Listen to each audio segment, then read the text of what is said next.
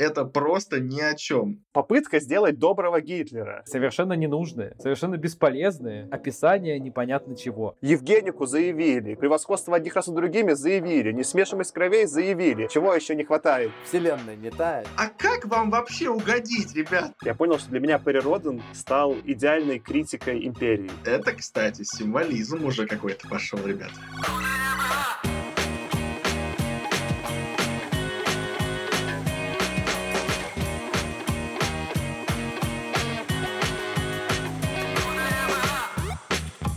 Всем привет! Это «Худо не было» подкаст. Подкаст про научную фантастику.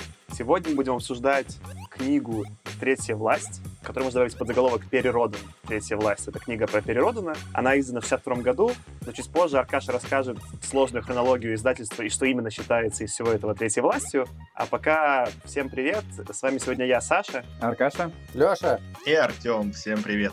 Что, начнем с нашей классической рубрики «Как дела, какие новости?» У кого какие новости, ребят? У меня супер новость.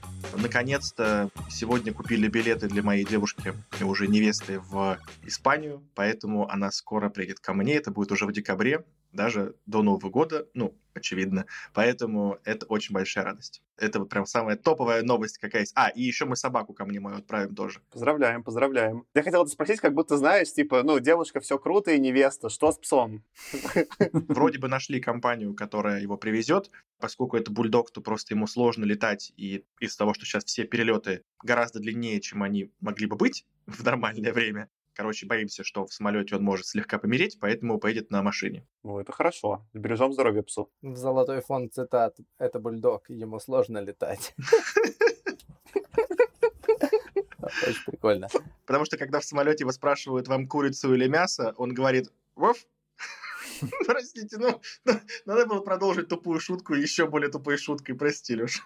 Окей, у меня новости тоже весьма себе южные такие. Сходили на выходных на море, достаточно холодное. Всем не понравилось купаться, холодно. Но можно. Такая новость, которой тебе нужно одновременно и завидовать, и в то же время немного считаться неудачником, что было холодно. Такая, да?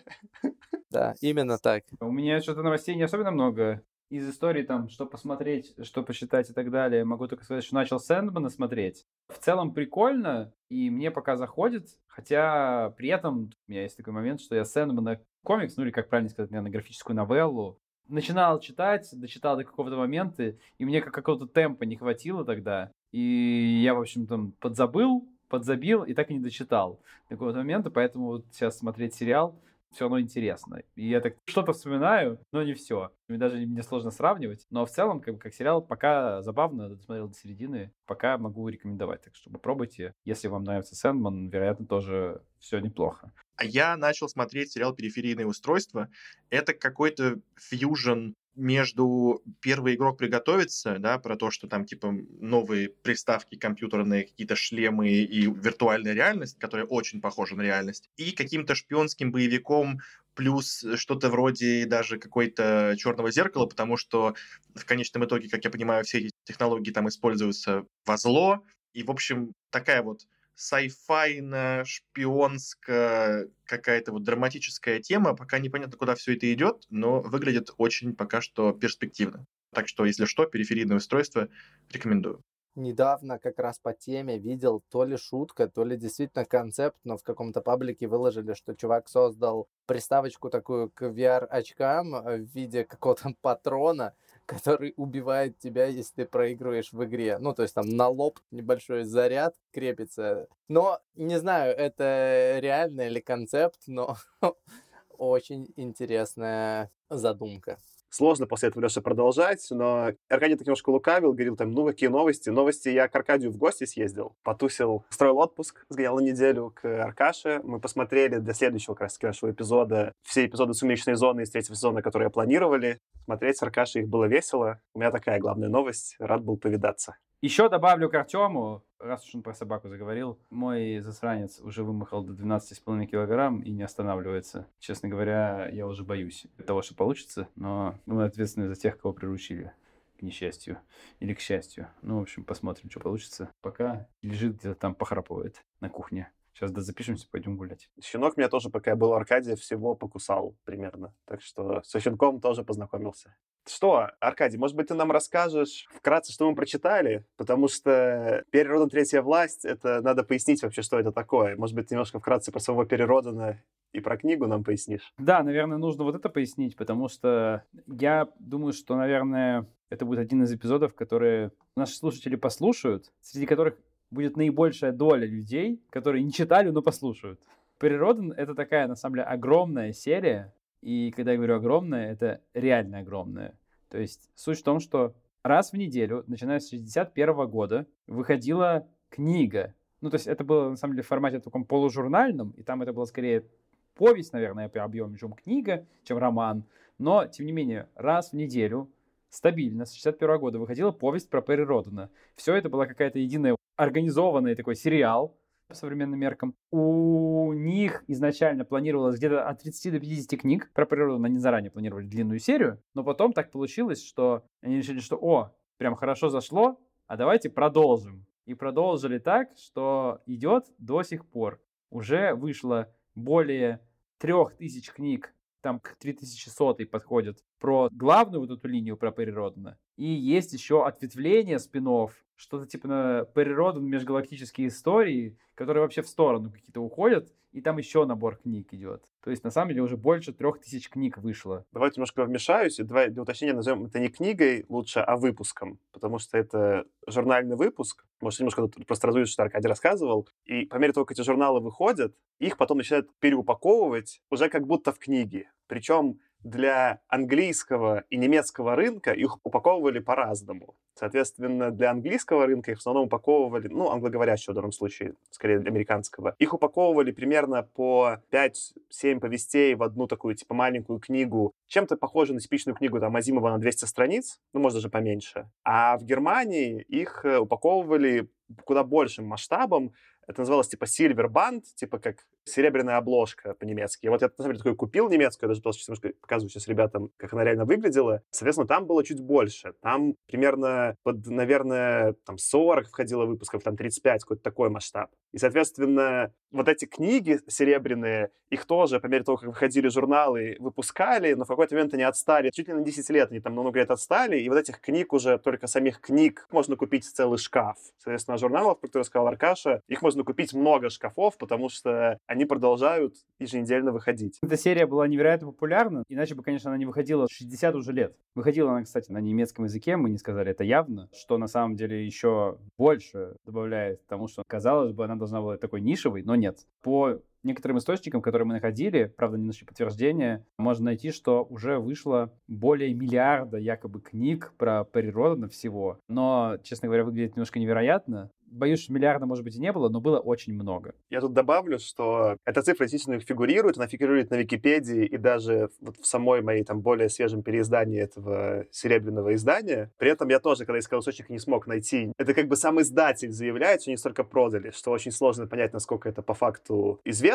Я даже не помню, где это покупать, я не смог найти именно в Германии напрямую сами эти журналы в магазинах, потому что там просто уже обычные книги, и это не продается. Я пошел и поспрашивал на работе своих немецких коллег. Большинство не знали, не были в курсе, что есть природа, но один, который читает фантастику, знал. И такой, типа, да, да, круто, что прочитал. Поэтому сложно понять, на самом деле, как бы присутствие в культуре на текущий момент. Вот один чувак точно знал, то есть это не совсем, даже если не привирают, это испечаталось, и это кем-то читалось. И это выходило, на самом деле, на удивление, близко к структуре современных сериалов. Само повествование, оно билось на куски, так называемые циклы. Сейчас, если я не ошибаюсь, идет 42-й цикл про Природина. То есть есть циклы. Это примерно по времени не супер растянутый кусок и объединенный какой-то единой линией. Каждую книгу пишет разный автор, но у каждого цикла есть свой, если можно так сказать, шоураннер. У первого самого цикла шоураннером был Карл Херберт Шейер, автор первой и третьей книги, среди прочих. И вот шоураннер определяет, куда двигается, в общем-то, все это повествование про природу. Циклы у них, как правило, идут от 50 до 100 книг, обычно именно вот ровно 50, либо ровно 100, ну потому что это же немцы, нужно красиво распределять эти все циферки, тут по-другому никак. Что такое третья власть? Третья власть это на самом деле самый первый цикл называется «Третья власть». Первые 50 книг про Переродана, которые вообще должны были быть финальной оконченной историей, но потом оказалось, что можно и еще написать. Также «Третья власть» — это, собственно, вторая книга в серии из вот этих 50. А также «Третья власть» — это американское, как я понимаю, издание из первых пяти книг, объединенных в один роман, который называется тоже «Третья власть». Я уточню, что американская как раз немецкая. Вот этот Сильбербанд называется немецкий «Дрите Махт», как и вторая в нем повесть внутри. В Америке как раз-таки издавали более короткими, и в Америке «Третья власть» — это... Да, там очень все путано, и, как Аркаша рассказывает, «Третья власть» — это одновременно одна маленькая повесть внутри цикла, и она же книга как американская издана. Это немецкая серебряная из первых пяти книг состоящая, и глобальный весь цикл из первых 50 более маленьких повестей. Все путано. Спасибо. Ну, собственно, то, что читали мы и то, что обсуждаем сегодня мы, это издание, в котором в третью власть было объединено первые пять книг вот этих сериальных, первые пять эпизодов переродано, и которые, ну, действительно, наверное, обладают каким-то условно логичным завершением, но, конечно же, с заделом на будущее очень явным. Вот как-то так. Тут, наверное, еще, Аркадий, тебе, когда ты будешь заливать эпизод, придется выбрать, кого указывать авторами книги, которую почитает «Третья власть», потому что технически из-за того, что это пять повестей, там три автора писали, Шиер, Дарлтон и Мар. Но что интересно, я такого никогда еще не видел, но вот в моем немецком издании, тоже могу вам показать, на обложке нет имени ни одного из них, а есть инициалы МВ, это издатель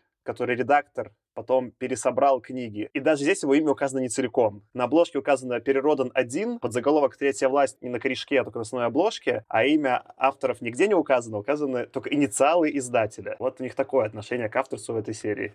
Да, действительно, это такой был совсем пал палп, палп чистой воды, мы про это еще поговорим. Возможно, поэтому даже сами авторы, возможно, зачастую не воспринимали всерьез то, что они пишут. А потом, когда это уже хорошо зашло, наверное, может быть, люди хотели претендовать на авторство, но изначально, скорее всего, никто не запаривался. Перед тем, как э, будет классический вопрос, как вам, ребята, хочется задать вопрос, вы сначала гуглили, потом читали или наоборот? Я сразу читал, я даже не знал, чтобы гуглить. Я никогда не гуглю перед прочтением. Но если ты имеешь в виду там содержание или что-то такое. Ну, автора, что за цикл. А, нет, я такое никогда не делаю. Я сначала окунаюсь в книгу, а потом уже смотрю всякие анализы, там, кто что думает, комментарии и так далее. Я солидарен с Тёмой. Я сначала пытаюсь прочитать сам, когда у меня есть мое мнение, после этого я смотрю мнение каких-то там критиков или пытаюсь разобраться, что к чему. А я, наоборот, когда мы обсудили, что мы читаем «Третью власть», и пытался понять, что же такое «Третья власть», и разобрался во всем том, что уже сейчас было рассказано, и даже чуть больше. И уже только после этого читал произведение. Я по-другому не могу. Мы всегда говорим, Аркадий, пробуй нам пересказать, но в данном случае это обосновано. Аркадий, мог бы там попробовать хоть немножко пересказать, что же мы все-таки прочитали в «Третьей власти»? Ну, давай я попробую. Хотя, возможно, у меня получится так же рвано и не связано, как это было зачастую написано. Худо не было. Начинается все с того, что космический корабль с экипажем из четырех человек стартует с полигона в Неваде с миссией высадиться на Луне. Делает это, как можно догадаться по полигону в Неваде, Соединенные Штаты Америки. И делается это все в мире, охваченном холодной войной, в котором существует противостояние, по сути, двух больших сторон.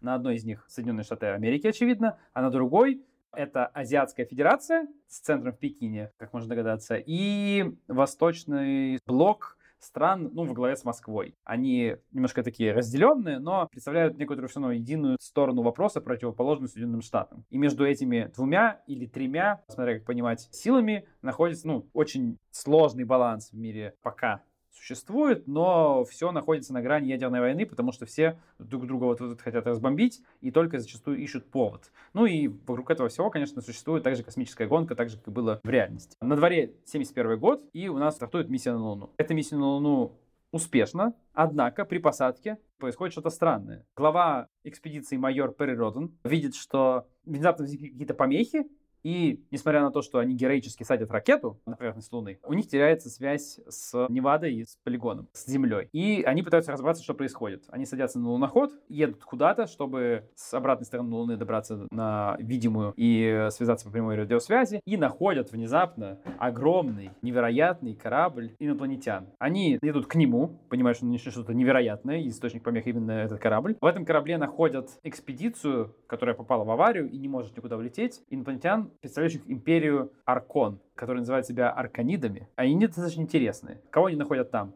Там есть научный руководитель экспедиции Крест, есть руководительница, капитанша этой экспедиции по имени Тора, а все остальные члены экспедиции, они такие немножко странные, деградировавшие персонажи без имен и описаний. Почему так произошло? Происходит так потому, что, собственно, вся империя арканидов, она находится в упадке из-за того, что они, скажем так, потеряли смысл жизни, и если совсем утрировать, все сидят и играют в айфончики. Ну, то есть в реальности, да, там, они действительно какие-то там объекты искусства интерактивные рассматривают и настолько в них залипают, что реально большая часть населения империи, огромной, захватившей кучу звезд, просто залипает в какие-то там интерактивные игрульки и не готова ни на что. То есть вся их раса, по сути, немножко вымирает. И во многом поэтому они, на самом деле, не могут улететь, потому что какую-то деятельность на огромном корабле могут развивать только Крест и Тора. Крест при этом страдает каким-то заболеванием, поэтому ограничен в действиях. На удивление оказывается, что это заболевание то ли в явном виде лейкемия, то ли каким-то образом родственно ей, с которой земляне как раз-таки научились бороться, поэтому земляне берут Креста с собой на землю, чтобы его вылечить. Дальше происходит неожиданное, потому что майор Природан понимает, что имея на борту Креста, а также набор технологий, которые на голову превосходят все, что есть у землян. Если он передаст все это одной из сторон большого конфликта в холодной войне, то это неизбежно приведет к ядерному уничтожению человечества. Потому что просто вторая сторона поймет, что у первых появилось преимущество, и отправит кучу ядерных ракет. Поэтому Природан садит свой корабль, так называется Stardust, в пустыне Гоби с помощью технологий арканидов ставит двухкилометрового радиуса огромный купол над собой и говорит, что он теперь это третья власть. Собственно, третья власть, потому что третья между западным и восточным блоками. И говорит, что никакой стороне конфликта он эту мощь не отдаст, а будет отдельной силой. На этом завязан весь конфликт как этой книги «Третья власть», так и вообще первого вот этого цикла, потому что все происходит дальше в таком ключе. Есть третья власть под главенством этого Переродана, который понимает, что, ну, надо что-то сделать с миром. И благодаря тому, что появляется единый враг, Штаты, Москва и Пекин объединяются вместе, чтобы вот этого взорвавшегося природы, который представляет всем теперь угрозу, объединить. И это на самом деле и есть именно то, чего с самого начала хотел Перри Роден и Крест. При этом нужно оговорить важные вещи. Из арканидов есть, собственно, Крест, научный руководитель экспедиции, который сразу поверил в землян,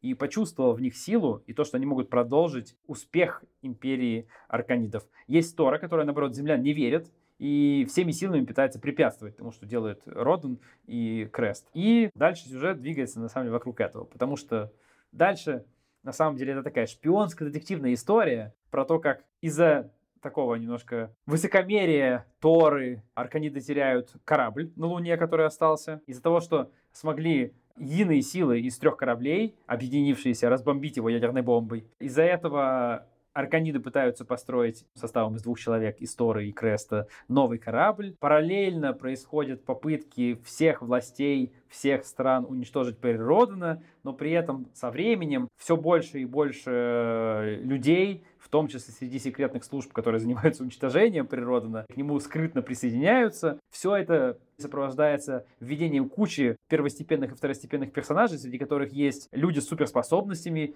способными к телепатии, к телепортации. И также возникают совершенно невнезапно куча сил типа мафиози, которые контролируют профсоюзы, которые контролируют производство во всех Соединенных Штатах, которое очень нужно для того, чтобы построить корабль. На самом деле тут очень сложно вот как-то структурированно все описать, потому что в самом романе такая небольшая каша происходит, и оно читается на ходу как бы прикольно, но на деле, если пытаться все это структурировать и собрать в единую картину, ну, получается немножко такое безумно. Кончается все к концу книги тем, что внезапно оказывается, что Тора, которая все-таки была себе на уме, активировала некий датчик, некий маяк, который сигнализирует ближайшей станции арканидов, что корабль был атакован, в результате чего сейчас прилетят роботы на космическом робокорабле и уничтожат все человечество просто чтобы отомстить. Но героический Переродину, который при этом с помощью специальной телепатической технологии приобретает сознание арканидов, героический Переродин таки отбивает это нападение и, рассказав об этом всем силам Земли,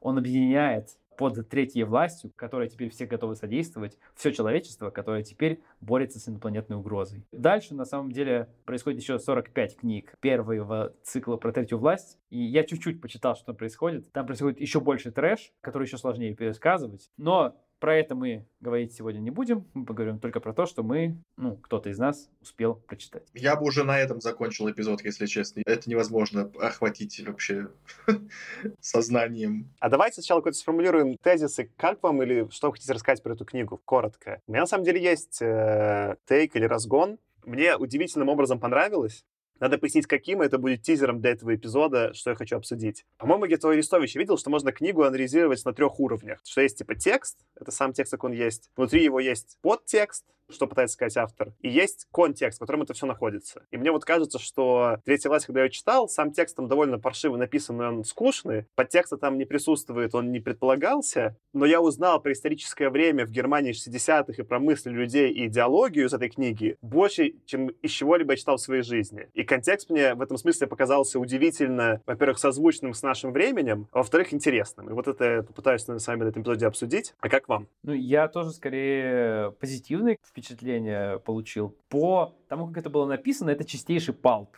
Вот это вот прям чувствуется, да, что это печаталось на бумаге, которую даже как туалетную бумагу, может быть, использовать, э, может быть, западло. То есть вот такие издания были, по крайней мере, первые. Оно странненькое, но при этом идеи, которые там возникают, они, может быть, раскрыты и написаны не очень красиво и не очень складно, но мне идеи очень зашли, я про это еще более подробно поговорю чуть позже. Но если мы рассматриваем вот в рамках палпа, то это, ну, отличный палп. Прям вот просто такой не очень сложный, да, местами простоватый, но такой бодренький сериал. Если ты готов к такому контенту, ну, он неплох в своем жанре. Мне было очень интересно, скатится ли Перри Родан э, в суперзлодея. То есть мне тоже форма достаточно быстро отделилась от содержания. И вот эта вот идея, а давайте-ка я стану не то что плохим, а обрету какие-то сверхмощь, буду по приколу там бахать по Африке, чтобы просто человечество поняло, что надо бы против меня объединиться. То есть вот, вот это вот было интересно. Ну, я этого не дождался, я до конца не дочитал читал, но было интересно, скатит ли Перри Родана в полное дно, как человека, позиционирующего себя, что любые средства хороши для достижения цели объединения всех остальных против меня. Вот было интересно, будет ли перейдена вот эта вот точка невозврата Перри Роданом в этой книге. Но, судя по тому, что сказал Аркаша, нет. По крайней мере, в первых двух процентах э, всего контента, произведенного про Перри Родана. Но у нас, кажется, получается, все края спектра представлены сегодня на подкасте. Леш, я же правильно понимаю, что ты не дочитал просто потому, что не успел? Я не то чтобы очень сильно торопился, но я и не запросил, что просто глаза моего не будет вот на этих строчках. Ну, мне вполне себе заходило, хоть и есть претензии к формату. Хорошо, тогда правильно, что заканчиваю этот спектр я. Я осознанно забросил эту книжку на середине. У меня есть для этого метафора. Мне кажется, что очень хорошо объясняет эту ситуацию такая метафора, которая, как мне кажется, будет понятна, например, геймерам в мире произведено уже очень много игр. И в целом, я думаю, что на любой вкус уже можно найти игру. Поэтому, когда ты встречаешь, ну, допустим, ты вот скучаешь там, и вот в скуке своей ты скроллишь Steam, например, да, и думаешь, во что бы мне поиграть сегодня? И находишь какую-то новую игру, которая, ну, как бы вроде бы ничего. И вот ты ее скачиваешь, и оказывается, что у нее очень плохая локализация. И она настолько плохая, что не то, чтобы ты не, некрасиво переведено, а это мешает геймплею ты не понимаешь, что надо делать вообще в этой игре. Настолько все плохо. И ты думаешь, но у меня же есть еще куча других игр в Стиме. Я же могу не тратить время на эту. Наверняка есть игра, которая локализована лучше. И ты идешь обратно в Steam и скачиваешь новую книгу. И ты играешь, и все у тебя хорошо, и все нормально. А потом ты гуглишь там или в Ютубе ищешь там, какие еще есть классные игры на такую же тему. И оказывается, что та игра, которую ты забросил, во всех топах. Она во всех топ-10.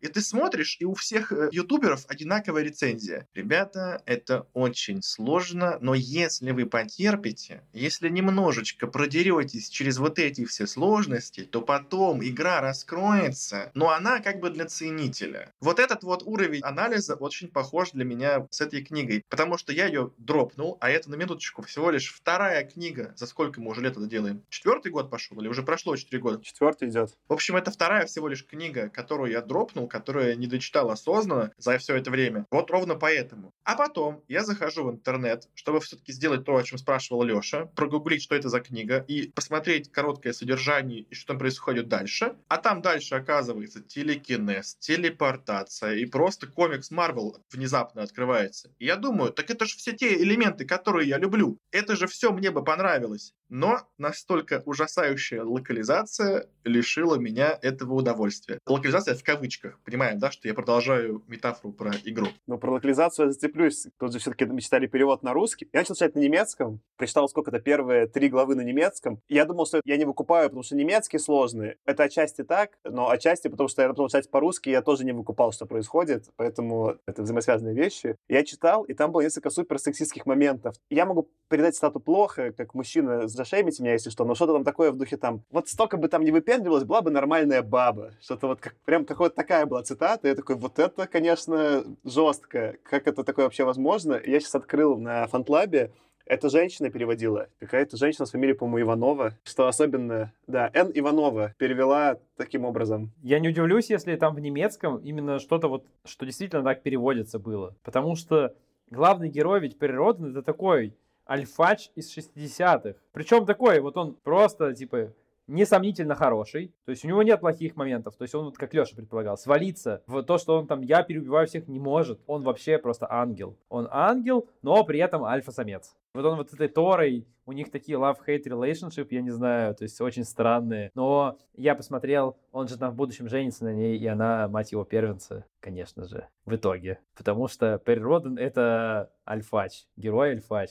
Потрясающе. А сын — это что-то вроде Звездного Лорда у них получается, да? Ну или их ребенок. Я настолько подробно не разбирался в том, что там дальше происходит, я побоялся. Потому что там, это знаешь, начнешь копать и не вылезешь потом. Придется читать. Когда я читал эту книгу, понятно, не знаю, была ли у вас такая же ассоциация, как и у меня, но я неоднократно вспоминал Слена по стилю письма. Но все-таки нужно провести тут было для меня границу. То есть я же уже прочитал Слена, и у меня уже изменилось отношение к Слену. Мы же в конце эпизода поняли, что это гениальная книга, правильно? И я подумал, так может быть, у меня также поменяется ощущение и от этой книги. Но вот какая разница. Для тех, кто, кстати, не слушал эпизод про Слена и не читал Слена, обязательно послушайте и почитайте. Так вот, как бы там что было? Довольно плохое качество письма, ну, объективно, но оно было плохое потому, в том числе, что пыталось философствовать очень бездарно.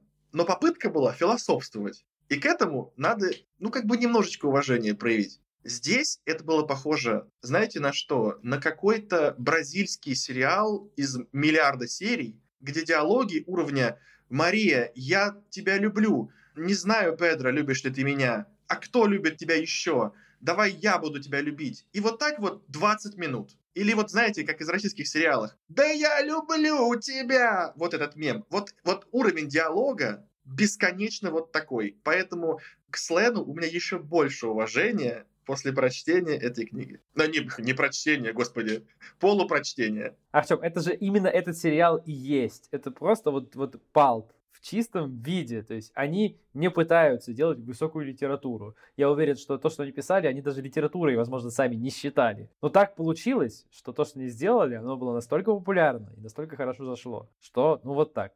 Когда я прочитал заранее а то, чем это является, я не ожидал многого. Я не ожидал какого-то красивого языка и так далее. Я читал как какой-то туповатый экшн-сериал, который, знаешь, писали на уровне, что, ну, может, до десятой книги не дойдем, ну, давайте хоть как бы эту выпустим. У меня как раз-таки в обратную сторону, потому что у меня за первые страниц 30 было очень завышенное ожидание, потому что мне показалось сначала, что, во-первых, из-за количества деталей и заявленной тематики, типа полет на Луну, я думаю, ох, вот эта вот книга. Думаю, вот кто-то типа фон Брауна пишет про лунную программу со всеми деталями. Думаешь, вот тут-то я сейчас просвещусь. И еще меня опять подкупило, что автор, он же и летал, потому что я-то думал, что автор это Перри Родан. Ну, думаю, приблизительно как книга авторства База Олдрина, и он такой пишет, что вот Баз Олдрин сказал. Думаю, ну, конечно, немножечко кринжово, но в принципе доверие есть. И до этого же мы обсуждали, что обычно в sci-fi объем уходит на разрешение. Ну, то есть, типа, если у тебя sci-fi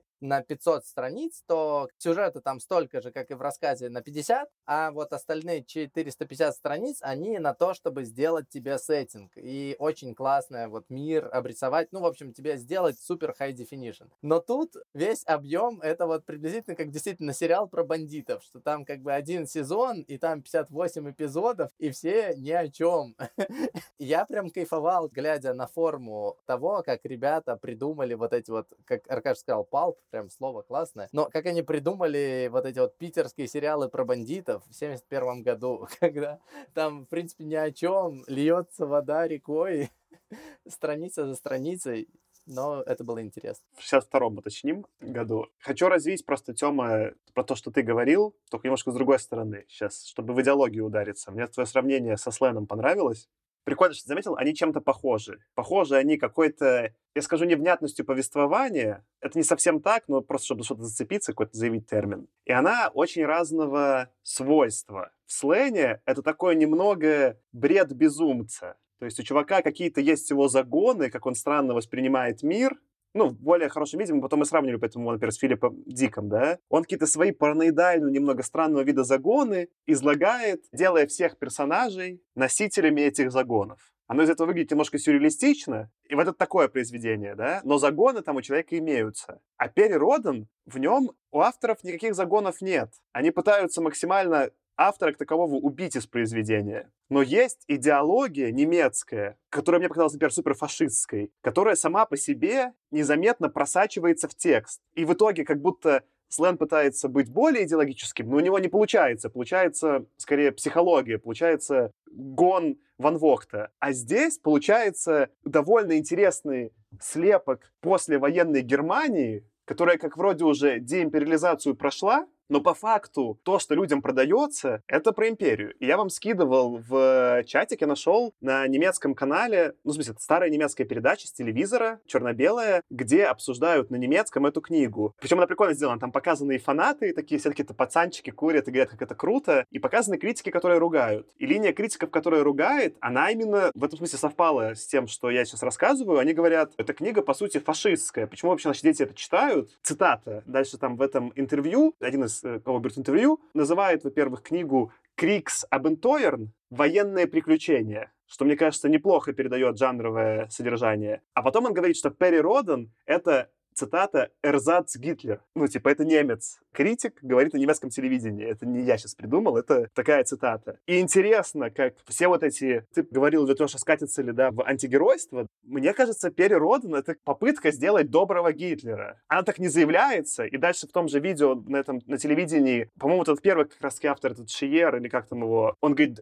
нет, но выглядит очень странно. Выглядит он немножко, знаете, такой, типа, социопатический такой улыбающийся чувак. Он говорит, нет, по факту чувак треть строит мир для всех. И он уверенно толкает, что там никакой вообще идеологии не было заложено, и переродан типа красавчик, но все равно это воспринимается как какой-то жутко имперский текст в духе, что нужно силой людей заставить жить правильно. Но только, наконец, у нас будет такой фюрер, который все-таки не сорвется в эм, массовое убийство, он все-таки соберется и сможет так не сделать. И, не знаю, вот это как раз-таки, во-первых, для меня, как который сейчас, я только сейчас вникаю там в историю Второй мировой, находясь в Германии, это интересно с тем, насколько сейчас Германия по факту не империей стала в этом смысле, и стала очень лояльной к людям и к разным там национальностям и нациям, вообще все прекрасно, да. И с тем, куда сейчас катится Россия, это был такой очень в этом смысле сильно триггерящий текст, что как будто я смотрю пропагандистские новости того времени. Это даже не мысли, это как будто просто набор клише, как Германии быть великой империей, не заявляя этого напрямую. Этот аспект меня дико интриговал,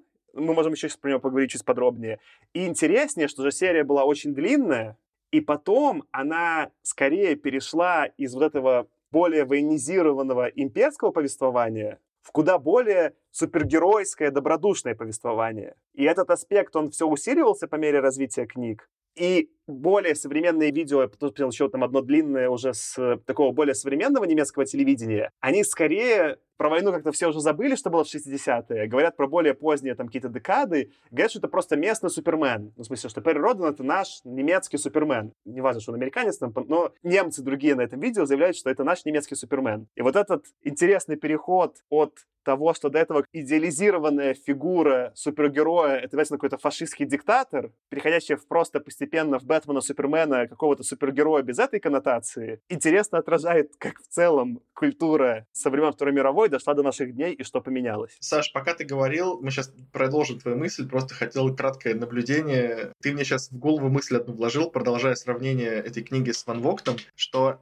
это первая книга, которая меня загазлайтила. То есть после Ван Вогта я на протяжении половины книги, которую я прочитал, думал, что я тупой и не понимаю чего-то. И уже только потом, через полкниги, я такой, да нет, она меня обманывает, там нет ничего. Это не Ван Вогт, это не безумный какой-то гений, до которого нужно дойти. Это просто ни о чем. Но пол книги я прям такой, блин, я что-то не выкупаю. Что надо сделать? Давайте я еще пару комментариев вставлю. Чуть припаркуем тему, которую Саша поднял. Я точно хочу это обсудить, но я тоже пару слов еще скажу про то, как это написано. Вот предлагаю это просто дообсудить. Леша просто сказал, что весь текст — это какой-то экшен. Здесь у меня есть возражение. Весь текст — это не экшен. Экшена там действительно много, но большая часть текста — это какие-то совершенно ненужные, совершенно бесполезные и в очень странном стиле просто описание непонятно чего авторы, все три, кажется, я потому что не смог различить переходов между разными авторами, на самом деле. И в этом Саша прав, здесь авторы действительно размываются. Они очень любят какие-то странные очень описания. И да, у меня с э, Вернером фон Брауном и его описанием полета на Луну тоже всплыла ассоциация. Тут, Леша, как бы вот виртуальную петулю тебе даю, потому что у меня вот абсолютно то же самое было в начале.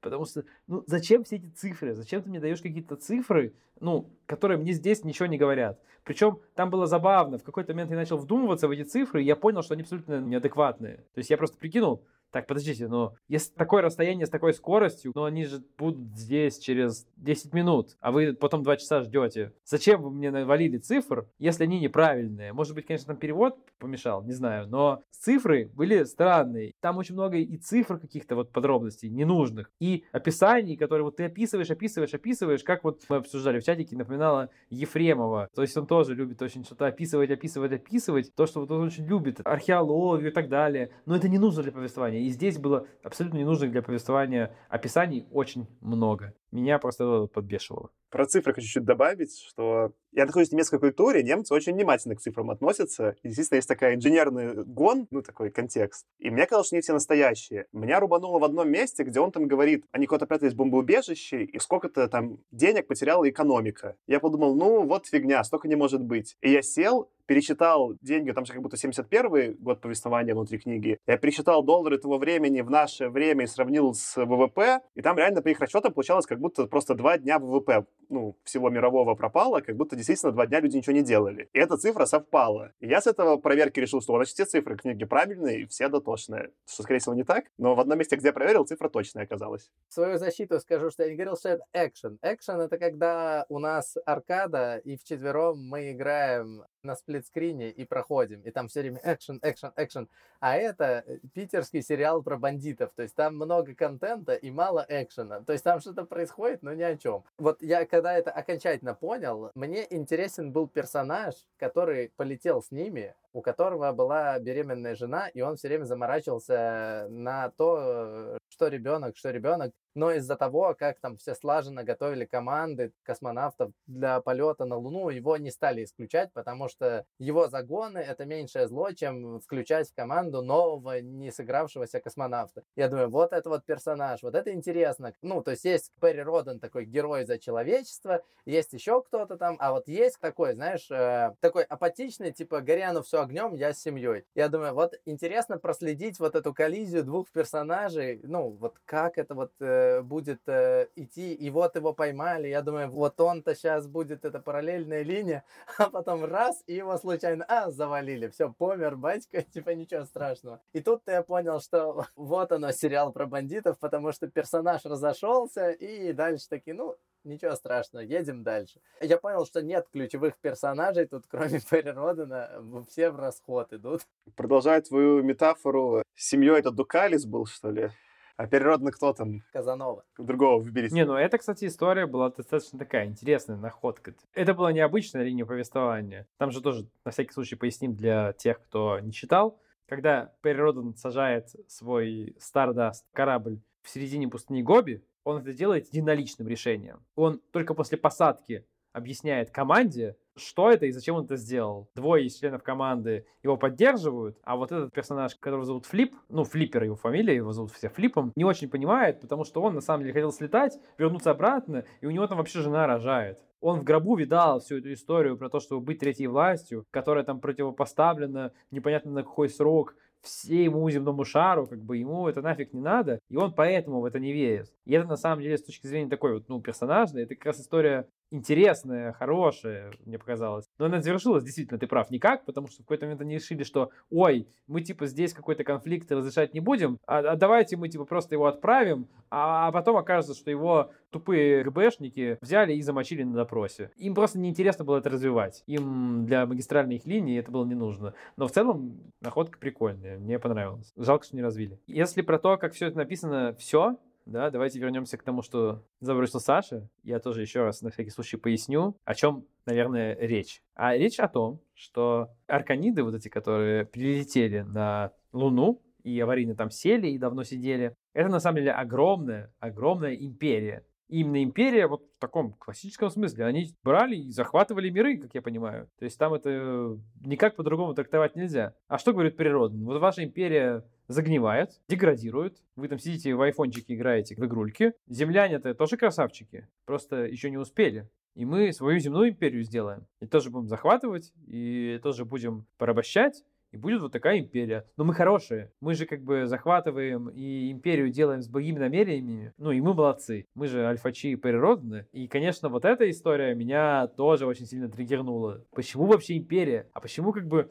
вообще другого варианта не рассматривается. Там даже, знаешь, там, Саша, то, что ты сказал, что ты природный такой Гитлер. Сам world building такой, что подразумевается, что в космосе ничего кроме империи быть не может. Я просто, чтобы задать чуть больше контекста этого, давайте поясним, что по-немецки книга называется «Die dritte Macht». Параллели с Третьим Рейхом в названии неизбежны. Собственно говоря, арканиды, они какие-то тоже гуманоиды, которые совместимы с людьми, но они говорят, мы не будем смешивать расы, это ни в коем случае так нельзя. И еще они делят расы на разные классы, что есть уберменши, это арканиды, а есть все остальные, у них там есть разные градации не уберменшинства. И там именно вот таких э, может, не фашистских по сути, но фашистских по форме на тот момент высказываний, они там все время в тексте проскакивают. И когда вот в том числе там в этом видео немецком этот Шер говорит, да нет, нет, нет, ничего такого не подразумевалось. Даже я не могу, ну в смысле, я бы хотел это не увидеть, но это невозможно. Все по списку Евгенику заявили, превосходство одних раз над другими заявили, несмешимость кровей заявили, то, что надо захватывать всех обязательно заявили. Чего еще не хватает? Для пояснения, на всякий случай, Тора, вот это вот капитанша экспедиции, считает людей, землян, вообще унтерменшами, типа, расой, недостойной того, чтобы вообще с ними общаться. А вот Крест, он как научный руководитель, имеет право присвоить землянам класс расы,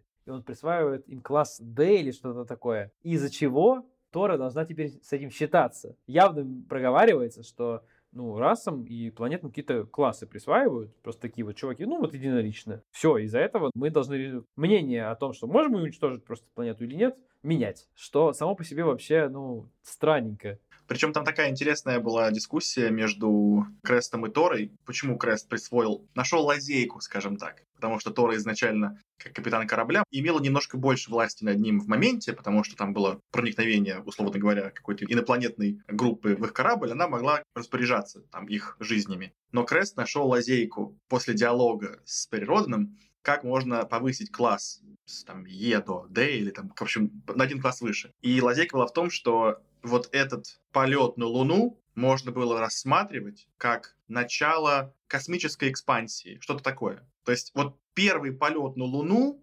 быстренько сказали, что это вот как раз начало освоения космоса. И вот у них критерий был такой, что перейти на следующий уровень могли те, кто начали освоение космоса. Вот это как раз, собственно, был поворотный момент. Меня очень сильно позабавило насчет цифр. Цифры меня, всякие ускорения, тайминг полетов на Луну не сильно резанул глаз. Но вот что меня очень сильно резануло, так это апатичность и деградация вот этой вот инопланетной цивилизации, когда они начинали обсуждать там, вот-вот-вот, ребята, вот у вас айфоны, да, так у нас айфоны были еще там 100 тысяч лет назад, а потом мы как-то за 100 тысяч лет немножечко деградировали.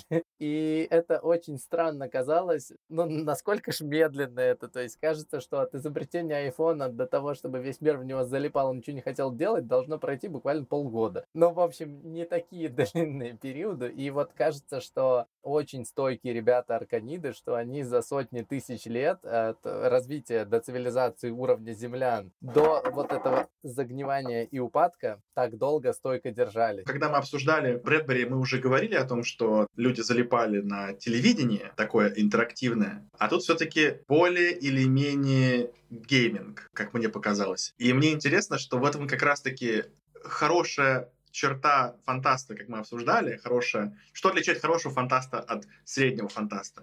Что первый придумает летающие автомобили или там просто автомобили, второй придумает пробки. Здесь, в принципе, тоже да, не новый ход, мы понимаем, что от там зомбоящика до видеоигр как бы полшага, но в целом все равно прикольно, что в 62 году предугадали залипание в айфончике. Уже такое клиническое залипание в айфончике, когда люди не замечают дорожных знаков и ударяются головами в столбы, ну, я, да, понимаете, метафору переношу, падают в люки, потому что слишком сильно залипли. Когда для таких вот залипателей прокладывают отдельные дорожки, по которым можно ходить зависнув в телефон. Ну, то есть, вот эту часть, конечно, прикольно, что они предугадывали еще в 60-х. Там еще был похожий момент э, вот такого именно удивительно тонкого угадывания. Я думаю, кстати, оно неумышленное. Не думаю, это просто сейчас Тёма говорит, что это потому, что они подумали, а я думаю, что это была какая-то критика идеологическая, которая по-другому в наше время играет. А момент был, там все эти собрались, три вот этих блока, атомную войну устраивать,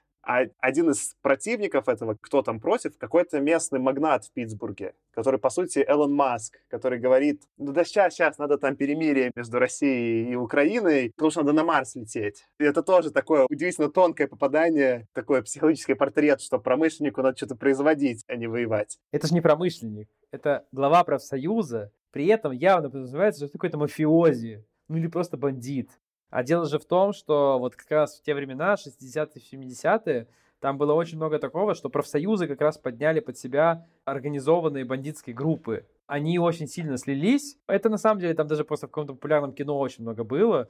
Потом сложно последить, почему так получилось, но вот такое было. И это именно такой знак конкретно вот 60-х, 70-х, 80-х. Это очень много где было. Потом этого стало меньше, просто потому что профсоюзы, типа, стали иметь меньшую силу в Соединенных Штатах. Но это именно что суть, это именно был профсоюз, и там вот явно называется и вот бандитские корни у этих ребят. То есть это чуваки, которым плевать на закон, плевать на там, что там законы Соединенных Штатов, что там президент скажет, мы тут по-своему подумали. И тоже забавно, что они это как какую-то важную силу, которая всем руководит, рассматривают. Посмотрите все сериалы «Клан Сопрано», там как раз показывается, как итальянская мафия интегрирована была в профсоюзы в портах и в других местах, потому что через эти как раз-таки маршруты проходили и наркотики, и краденые вещи, через порты и прочее. Поэтому вот это действительно супер интегрированные структуры были в это время. Это прикольно, я про профсоюзы не знал, Сопрано не смотрел. Я планирую посмотреть как-нибудь это обязательно. Я хочу немножко еще просто продолжить э, то, что ты вот, Тёма, начал про видеоигры. У меня тут такой был интересный идеологический разгон про это что мне кажется, что, по сути, да, эта книга написана, скорее всего, не иронично, как ода милитаристской империи. Там даже такой есть ход, там какой-то сказано, что вообще почему арканиды появились, там есть интересно, ну, и стали вообще этой имперской расой, да, что они в какой-то момент каких-то там тоже, там не жуков, но каких-то типа кого-то жуков, они другую, кстати, расу в космосе и победили их, что напрямую звезд десант Хайлена это прям такая милитаристская протофашистская этика, что вот нужен внешний враг, и если есть внешний враг, тогда мы соберемся и навешаем, да, и будем Великой Империей. А как раз-таки то, что они потом начали гамать видеоигры, показано как, э, ну, разложение, что вот такую империю потеряли, играя в видеоигры. Но мной это воспринималось в 2022 ровно противоположно. Мной это воспринималось как ода капитализму. То есть, типа, если в целом людям выдать видеоигры, они все еще производят, типа, там, ракеты, все нормально, все работает, и никто никого не убивает, и сидят, играют в видеоигры. И это абсолютно так и не планировалось 100% авторами, но я это обычно так работая в капитализме, капитализме, думаю, вот, блин, технологиями, ну, там непонятно, разные есть негативные аспекты, но эта книга, по сути, мне объяснила, насколько лучше идея начать строить экономику, чтобы все что-то... По сути, какой переход, да, что они говорят, можно увлекаться только техникой, если она военная. Там с упоением описаны характеристики танков, каких-то гаубиц, вот это все, да. Это настолько далеко от меня, я подумал, где мне были бы интересные характеристики. Я бы писал какие-нибудь терафлопы у PlayStation.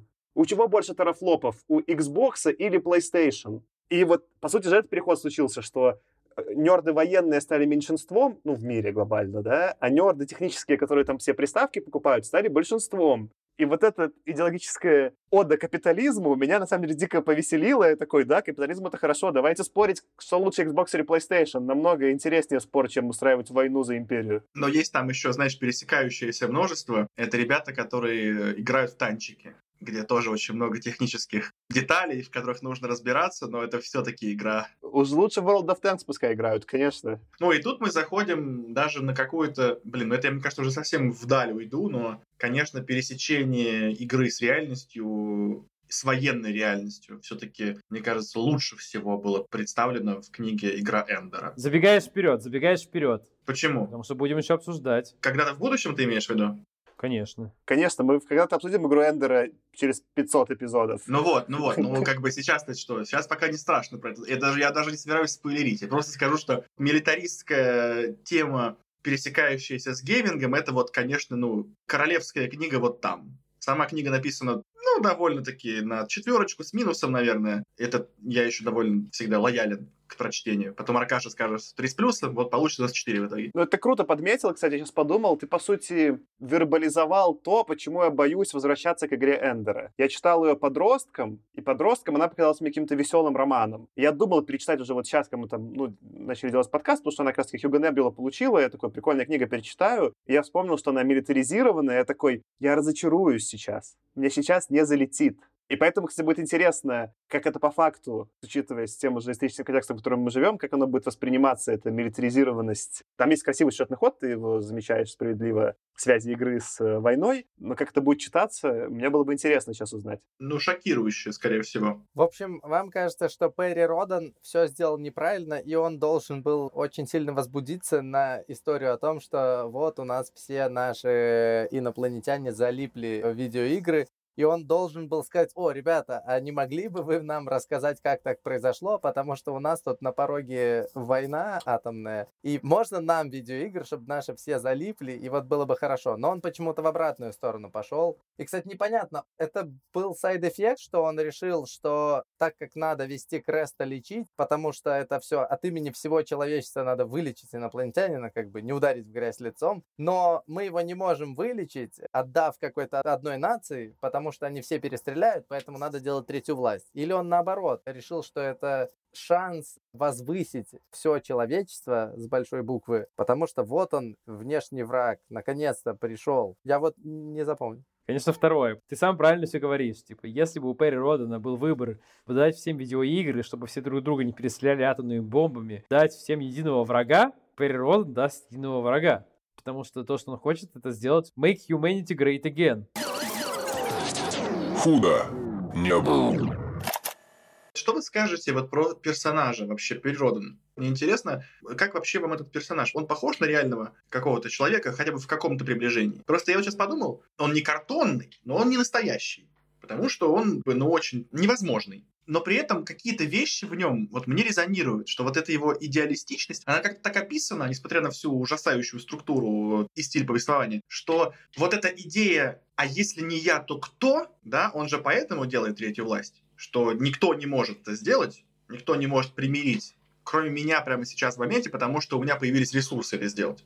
Эта мысль настолько почему-то мне резонирует, непонятно на каком уровне, если честно, на каком-то очень эмоциональном, я не могу это проанализировать. Казалось бы, должно было меня это все бесить, а я такой типа, ну да, ну логично. Я в каком-то вот конфликте внутреннем. Он меня бесит, но он такой, блин, ковбой классный, не знаю. Вот, вот вы что думаете? Слушай, ну он такой типичный альфач правдоруб. Причем картонный, на самом деле, э, ничем не выделяющийся. Просто вот он за правду и за справедливость но при этом, как бы, да, за того, чтобы построить империю, которая всех поставит на колени. Ну, потому что мы же поставим на колени. Наши. В этом ключе, конечно, это даже религиозность сквозит, что Перри Родан — это как пророк, который встретил божество, и он его правильно понял, и если я вдруг кому-то расскажу, но не сам, то они неправильно поймут. Э, поэтому буду рассказывать только я. Это, возможно, в эту сторону куда-то. Он же действительно очень часто давит на веру. То есть он прям не объясняет никому ничего, доверьтесь. То есть он прям непогрешим, и он вот эту третью власть строит э, как, типа, вот я хороший Перри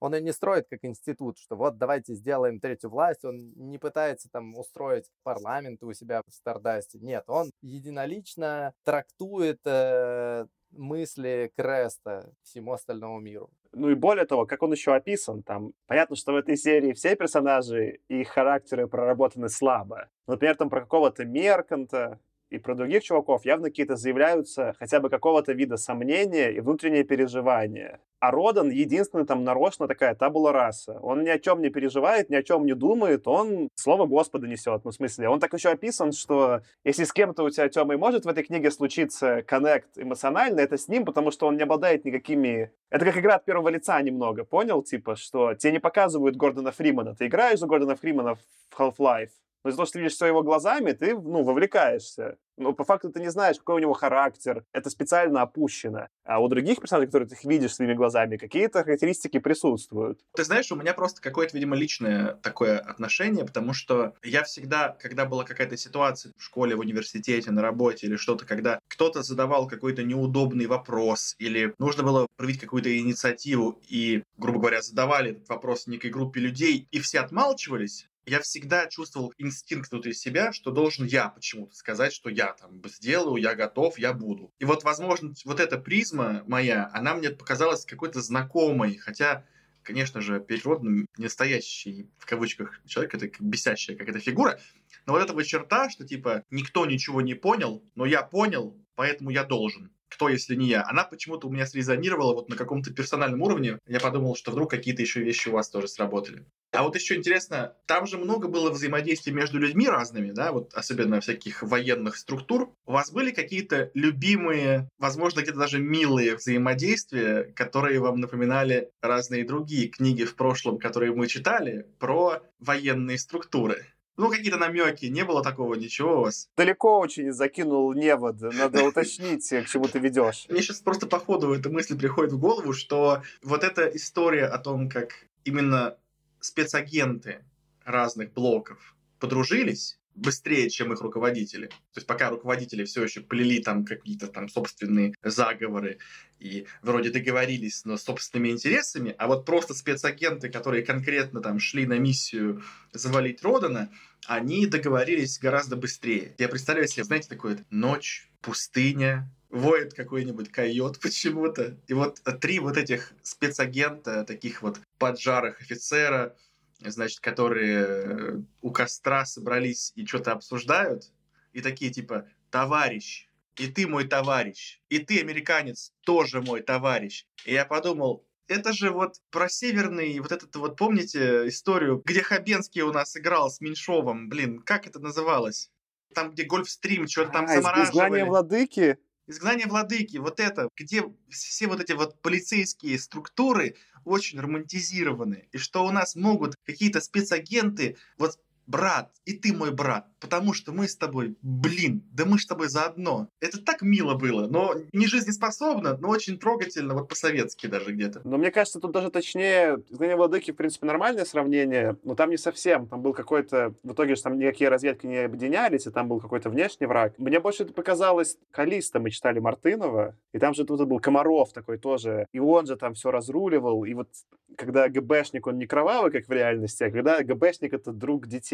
Тут такое действительно есть настроение. Более того, там я заметил, я не знаю, может быть, даже читали эти авторы Мартынова, там у кого-то из них отчество Мартынович, что странно для отчества, потому что как будто кого-то было имя, там какой-то, кто-то был там, не выписал точно, какой там слово, там он был Иван Мартынович Кошелев. Я не, да, да, да, такое да, было да. имя. Не может быть, конечно, отчество Мартынович, но это очень странно, как будто чуваки даже читали Калиста выглядит. Это реально очень похоже на Калиста, потому что там действительно в Калиста были Советский Союз приземлились тоже коммунисты, инопланетяне-коммунисты, да? Здесь тоже у нас есть взаимодействие с гуманоидами, и там все другие инопланетяне тоже гуманоиды, и только там парочка инсектоидов каких-то есть. И вот они все очень быстро нашли общий язык. И это, по сути, да, возможно, где-то ответ на Калиста. И тогда дополнительно интересно, что две книги, которые я дропнул, это Калиста и вот это. Это, кстати, символизм уже какой-то пошел, ребят. При всем, что ты говоришь, вся история про вот этих вот спецагентов и руководителей этих спецразведок, которые как бы вначале играют в свою игру, которую они должны играть, но постепенно, на самом деле, они соображают, потому что они как раз чуваки, которые должны соображать. И они соображают, что то, что делает Родан, оно, в общем, коллективному человечеству на пользу, и очень плавно и как-то неявно переходит на его сторону. Вот это как раз история для меня здесь выглядела правдоподобно на удивление.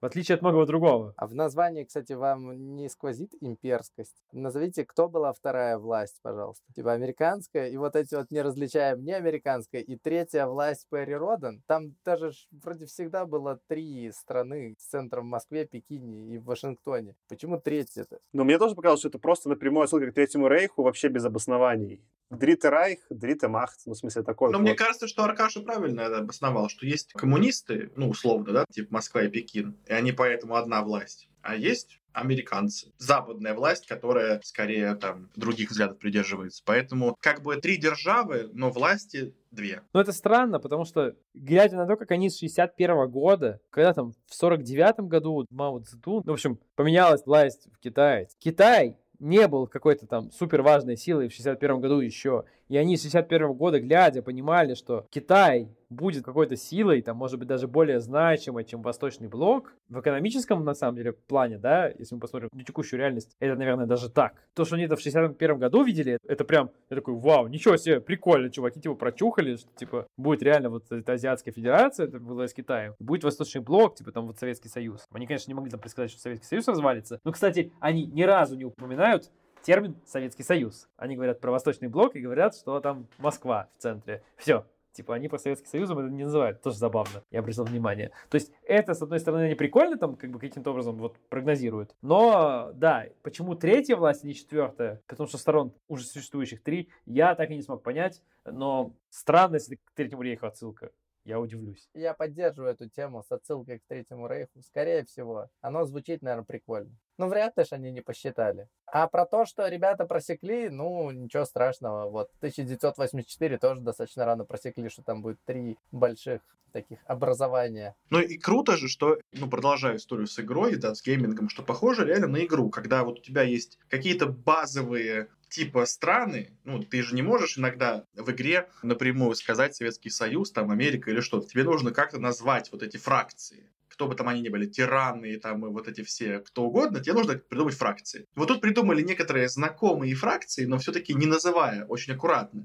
кто в них входит. А дальше у тебя ну, начинается стратегия какая-то. Я не знаю, может быть, конечно, и РПГ, но скорее стратегия, что вот у тебя есть точка на карте, и есть силой противников, которые стягиваются к тебе. И тебе нужно придумать, типа, как Tower Defense какой-то, да, защита своей башни там, да, но тебе, но при этом с усложнениями, что, да, у тебя есть какое-то силовое поле, оно как бы отразит базовые атаки, но дальше тебе нужно стратегически подумать, что кому сказать, как договориться и как найти последователей и так далее. Это очень похоже на какую-то прикольную стратегическую игру, в которую я бы даже сыграл с большим удовольствием. Она даже вот с таким уровнем абстракции сделана уже, что ты вроде бы узнаешь реальный мир, а вроде бы баланс какой-то есть. Никого не называем плохими. И нужно еще столицы убрать. Москва и Пекин. Просто сказать, там, западный, восточный, там, какой-то азиатский блок. Все. И нормально. Политкорректно будет полностью.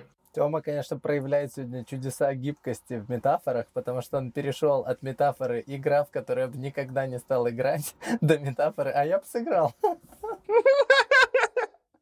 Меня, кстати, эта часть про эти три, там, не знаю, грубо говоря, блока, она в итоге скорее триггерила.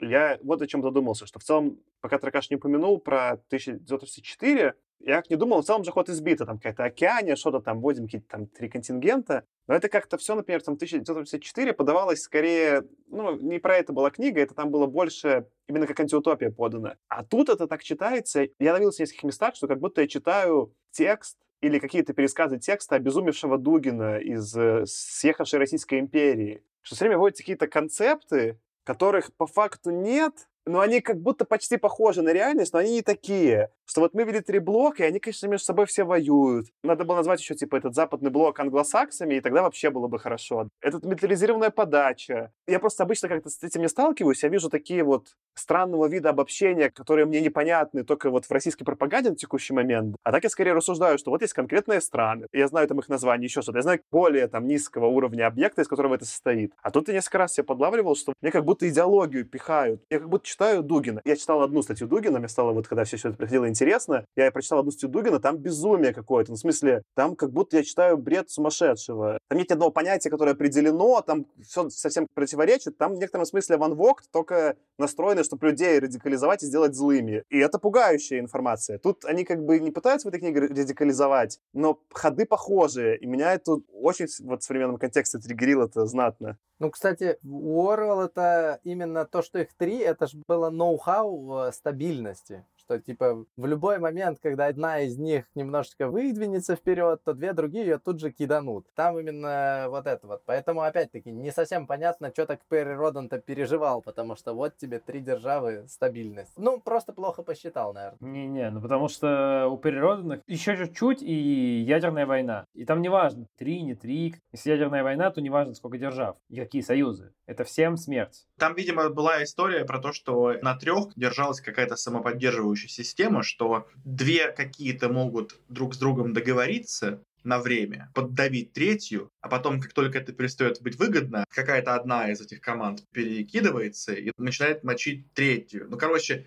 у них такой круговорот предательства и экшена. А когда страны или фракции две, то там просто клинч и все. Я хотел бы посмотреть, мы как-то играли же на физтехе, когда учились э, в этот Small World, игру за контроль территории. Я хотел посмотреть, с каким количеством игроков там наиболее близкие скоры получаются. Если с тремя, то Орвелл прав. А если, например, с четырьмя игроками, то надо более сложная схема. Я, кстати, понял, что я могу прямо сейчас зайти на борт Game Geek и посмотреть Best with how many players. По-моему, 4 в Small World делают. Или 4 или 5, точно не 3. А Small World это что? Для непросвещенных объясните еще раз. Кажется, вы уже говорили, но я же не один такой. Игра, в которой есть поле, как бы, на которое там оно достаточно тесное, нужно друг друга мочить, чтобы захватывать территории. Там куча разных рас, которые нужно еще по темпу игры менять.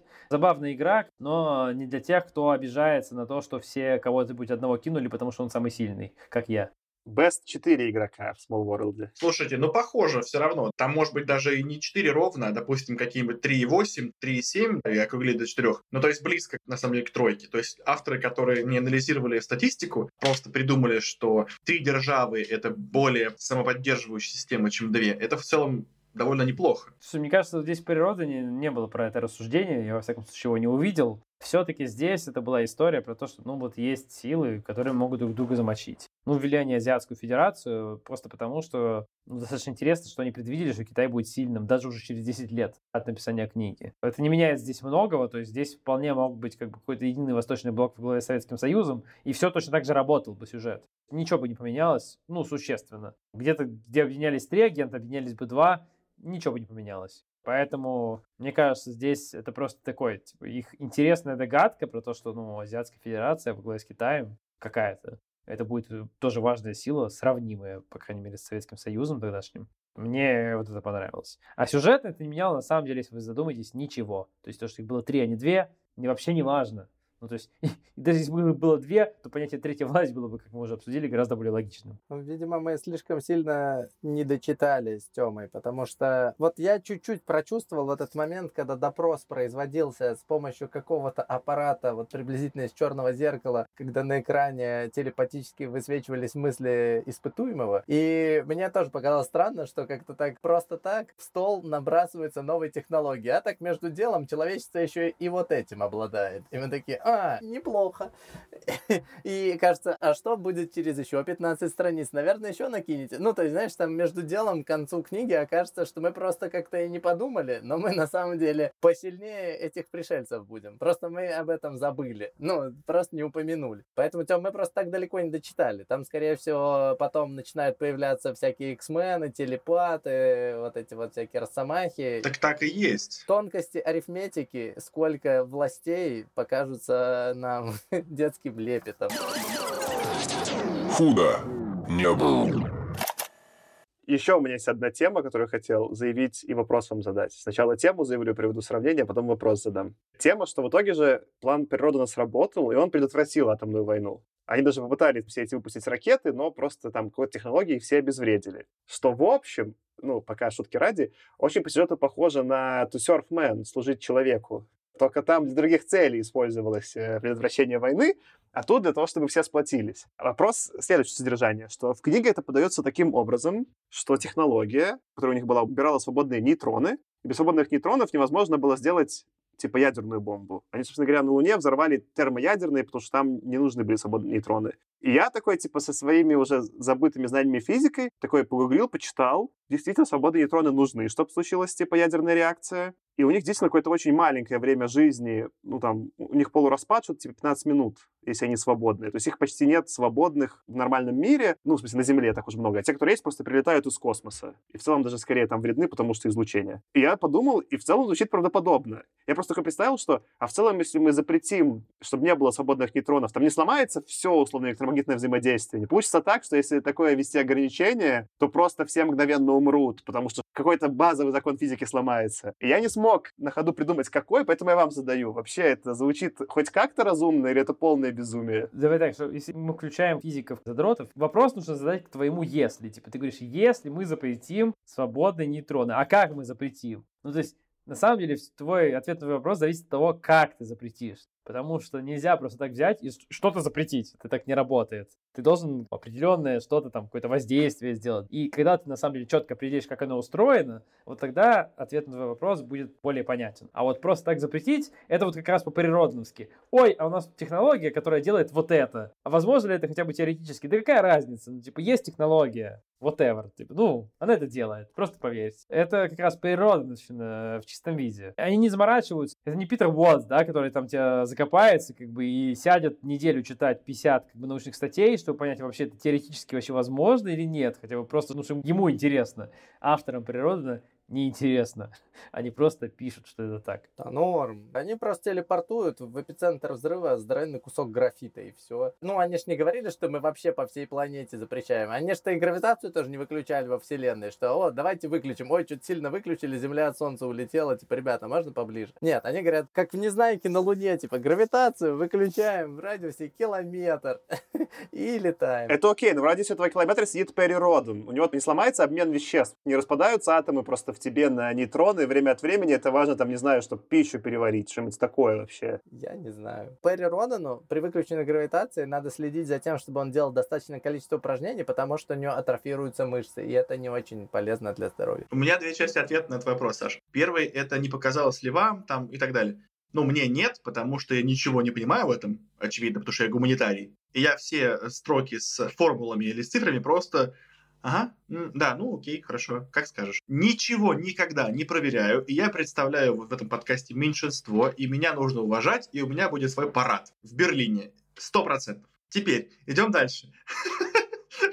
Вторая, вторая часть. Это я как бы доверяю героям этого романа и любого романа или любого произведения, где специально говорится, что наш главный герой не просто пилот космического корабля, а он еще и физик-ядерщик, а еще и инженер-изобретатель, и еще и бабка-колдунья, а еще он в театре играет. Я понимаю, ну, ну, вы заявили это, значит, так и есть. Так же, как у нас, когда фильмы Марвел выходят, мы же знаем, что там половина людей — это либо гении-инженеры, либо научные работники уровня бог, да? Поэтому, когда что-то говорит Брюс Беннер, мы такие, ну, конечно.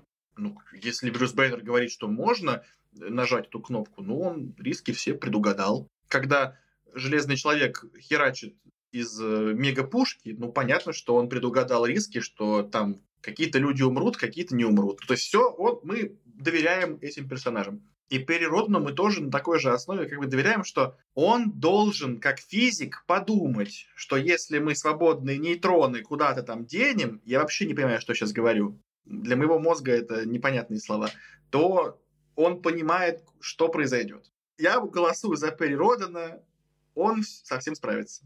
Make Перри Роден great again. Перри Роден наш кандидат. Да. Да-да-да. Это позиция гуманитария. Кто еще со мной, ребята, в чатике нашем, ставьте сердечки, нажимайте на колокольчик и пишите. Мы будем объединяться против этих всех физиков. Вообще вот сама мысль пытаться что-то искать, она так ложно вложена авторами в наши головы первыми несколькими десятками страниц, когда там набрасывают типа значение ускорений, а вот знаете, а еще такие бывают ракеты, но вот тут-то нельзя, и ты думаешь, вот часто про физику поговорим, а потом, ну нет, там уровень, как действительно из каких-то второсортных фильмов, что, ой, я шел, уронил нечаянно iPhone на Android, у меня получилось кроссплатформенное приложение, типа я не понял, как так вышло. Так я же говорю, это книга, которая газлайтит людей. Они думают, что они тупые, но это не так. Книга тупая. Ну, я считаю, что вы используете нечестный риторический прием. Вы говорите, автор э, туп или злой, поэтому то, что он говорит, даже не надо анализировать. Я не согласен. Если мы уже читаем, мы анализируем. Ну, в смысле, я согласен с тем, что автор странный, и он злой и тупой, но нельзя сказать, что что он тупой, все, что он говорит, это тупо. Надо каждую мысль, ну, если мы хотим заниматься фантастикой, проанализировать. И я про нейтроны не смог как бы мне показалось интуитивно, что так не должно быть, но я не смог, читая Википедию и думая, понять, почему это должно быть неправильно. Нет, Саш, не совсем правильно. Я не говорю о том, что не нужно разбираться и анализировать. Просто как гуманитарий я оставляю эти все нейтроны вам. Вы разбирайтесь, а я буду просто потом критиковать вас на подкасте. Да не, ну вполне легко. Могут ребята гравитацию управлять, значит и слабым взаимодействием тоже могут, или сильным. И они могут сгенерить такую штуку, что вот оказывается нейтрон раз и на кварке распался в этом месте. Ну вот они и все. Потому что они умеют создавать излучатель сильного взаимодействия, который идет, опа, нейтрончик, бах и все.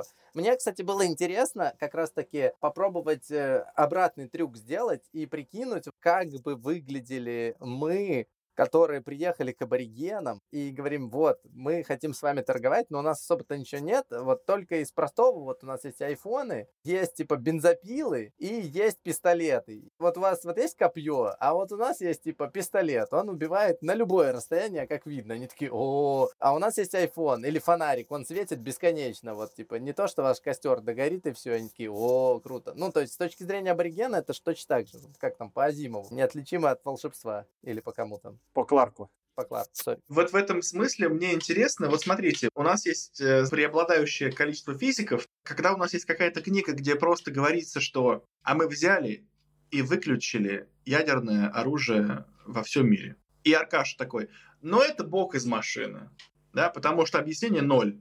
Теперь у нас есть автор, который говорит, что мы там что-то со свободными нейтронами намухлевали. И такие все, не, ну в принципе, какая-то доля логики в этом есть, но что-то вы меня не убедили. А как вам вообще угодить, ребята? Что надо сделать, чтобы такие типа, не, ну круто, да-да-да, нет, нормально. Ну, я тут, Тёма, с тобой полностью согласен. Я потому эти аргументы от них и не принял. Я такой сказал, объясните мне. Да, это донесено странным языком, но мы же не будем говорить, что это псевдонаука, потому что, не знаю, там у чувака высшего образования нет мы послушаем аргументацию и попытаемся понять. Я с тобой согласен, Тёма, надо так действовать. Ладно, мне кажется, мы слишком много говорим про свободные нейтроны, про которые большинство слушателей наших, скорее всего, ничего не понимают, а мы тоже ничего не понимаем, но делаем вид, что понимаем. Худо не было. Я предлагаю перейти немножко к другой теме. Артем, когда перечислял в некотором смысле такие регалии природно, забыл упомянуть, что он, кроме прочего, еще такой, ну, это не явно проявляется в той книге, которую мы прочитали, но проявится дальше. Природно, кроме прочего, еще такой герой-любовник. И, скажем так, вопрос женских персонажей в романе хотел бы поднять и спросить, что вы про это думаете. А там было их много потом? Потому что я только два видел. Это Тора и жена вот этого... Ну, жены Филиппа не было, она не была персонажем, то есть персонаж был один, это Тора. Ну, виртуальный персонаж. И до конца пятой книги это был один персонаж, Тора. Не-не-не, подожди, подожди, подожди. Там появляется женщина, похожая на жену Флиппера, которую Меркант просит обмануть команду и прикинуться. Это никуда потом не приходит, по-моему, но это заявляется в конце самом. Да-да, это явно закладка, да, на будущие книги, потому что там как раз-таки мутанты, вот эти, про которых мы еще чуть поговорим попозже, они явно закладываются на будущее, и там в какой-то момент да, они закладывают много таких вот заранее историй про мутантов, которые будут дальше, а часть из них никуда не ведет. Ну, оно ведет дальше в следующих книгах, я уверен. Я верю в это. Я сейчас как будто какую-то статью Медузы читаю, где человек, похожий на прокурора города Иваново, Что это такое? Женщина, похожая на кого-то. Сбил ребенка, там, и дальше следствие бессильно. Типа того. Там прямой текст, в смысле, я просто пересказываю. Это выглядело довольно безумно, но там так заявлено. Ну ладно, эта женщина все равно была на самом деле персонажем, который ни на что не влияет, это можно вырезать. Единственным персонажем женским, который на что влияет, это была Тора. Так я отвечу про женских персонажей. Возьмем Тору, который можно анализировать. Я не буду анализировать текст, но Аркаша скинул мне, по-моему, в личку. Есть фильм какой-то ужасный про Перри Родана. Я его включил, чуть проскиповал. Ну, это вообще невозможно смотреть. Но там ее играла какая-то блондинка, и меня вот на что триггернуло. Вы сейчас не поможете вспомнить. Я же советские фильмы не смотрел нормально. Какие-то фрагменты видел. Был какой-то советский фильм, где была такая женщина-блондинка, она там все время что-то кривлялась. То ли с Никулиным на свидание пришла, то ли что-то такое. А, бриллиантовая рука, что ли? Да-да-да, в бриллиантовой руке. Там, типа, была как будто, что ли, там такая мошенница, что-то там она с Никулиным мутила. Мне кажется, Тора — это вот этот персонаж. С такой же степенью реалистичности и проработанности и характера. Как мы оцениваем твой персонаж в фильме в советском, так должны относиться и к Торе. Меня побило, типа, потому что единственный женский персонаж, которая выставлена как... Изначально там говорится, что арканидов, сверхрасы вот этой, да, которая Великая Империя, все свалились играться в айфоны. Но уж так получилось, что свалились играться в айфоны в основном мужики. Ну, то есть там не пишется такими словами, но вот, честно говоря, читается так, что вот баб меньше зацепило, и что у нас теперь аж до того дошло, что бабы кораблем командуют. Конечно, читается это так, и это даже для 60-х выглядит, ну, прям, типа, too much. У меня подгорело чуть-чуть.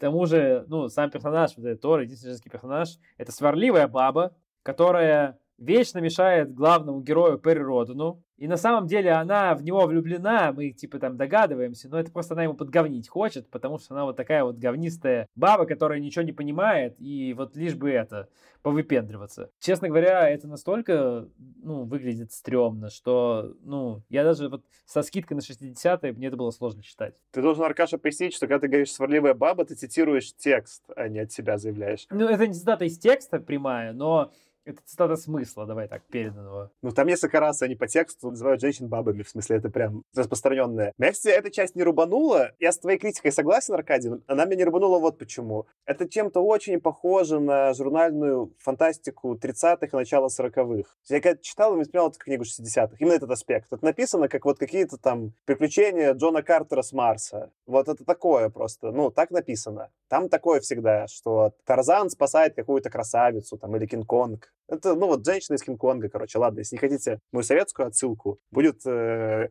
женщина, которая спасает Кинг-Конг или что там носит на дом. Это клише, только другого периода, не 60-х клише. Это клише 30-х. Вот если это воспринимать так, мне это не рубило. Если пытаться это воспринять как 60 или как современное, или пытаться читать как текст, а я еще раз сказал, что меня текст не интересовал, меня контекст интересовал, это, конечно, жуть какая-то. Еще знаете, какая мысль странная пришла в голову? Что а что, если бы у нас был персонаж какой-то второстепенный из инсектоидов, женский персонаж, которого описали бы таким образом, вот ровно как Тору. Повлияло бы это на наше обсуждение или нет? Слушай, ну зависит от того, как подадут самой эту расу инсектоидов. Я уверен, что дальше в природе ничего только не было. Я очень кусочно почитал, и знаешь, когда читаешь там, что там произошло в 2900 какой-то книге, во всем цикле ты такой, чего? Как вы вообще к этому пришли? Артем, ты как бы не догадываешься, что там вообще могло быть. То, что ты говоришь, это типа лишь жалкий блик того, что они там потом навыдумывали. У них 3000 книг вот в таком стиле.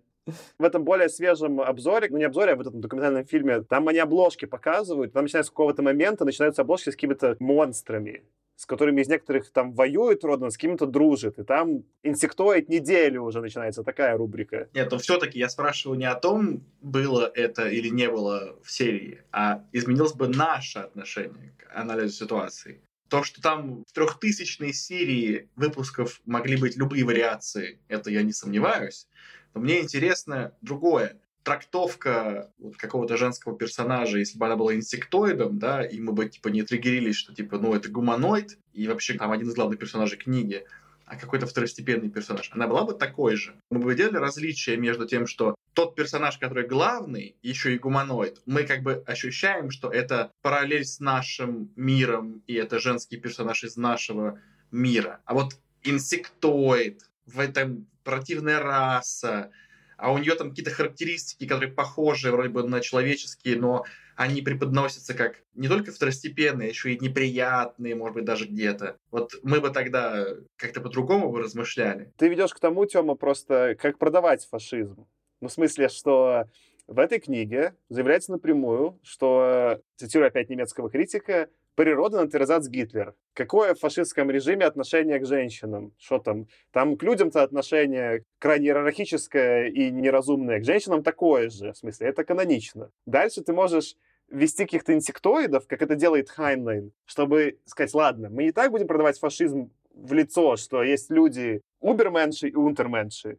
У нас люди — это уберменши, а инсектоиды это унтерменши. И наделим их какими-то характеристиками. Ну, в смысле, вот Хайнен в этом смысле его книга легче читается в наши дни, потому что она делает для фашизма более хитрый заход. Но если так-то задуматься, и ты будешь к какому-то инсектоиду относиться, просто что так его заявляешь, хуже или лучше, просто исходя из его, в данном случае, в sci-fi представительства расы, если бы я так подумал, я бы себе что-то плохое подумал, что «О, так во мне тоже есть немножечко гнили». Мне кажется, что это просто э, фон для того, чтобы подчеркнуть маскулинность Перри Родана. Но это приблизительно как спрашивать, вот вы помните, как звали героиню из восьмой серии фильма про Джеймс Бонда? Это та же самая, которая была в четвертой или нет? Если я спрошу, была ли там, типа, героиня, с которой спал Джеймс Бонд, вы такие, дай-ка вспомни, это в четвертой или в шестой? Но нет, ну, вряд но ли вы нет. Задумаетесь. Подожди, подожди. Ты также можешь с успехом спросить, а как звали актера, который играл в четвертой серии фильма про Джеймс Бонда? Это не то же самое. Ты вспомнишь, что это там Шон Коннери, например?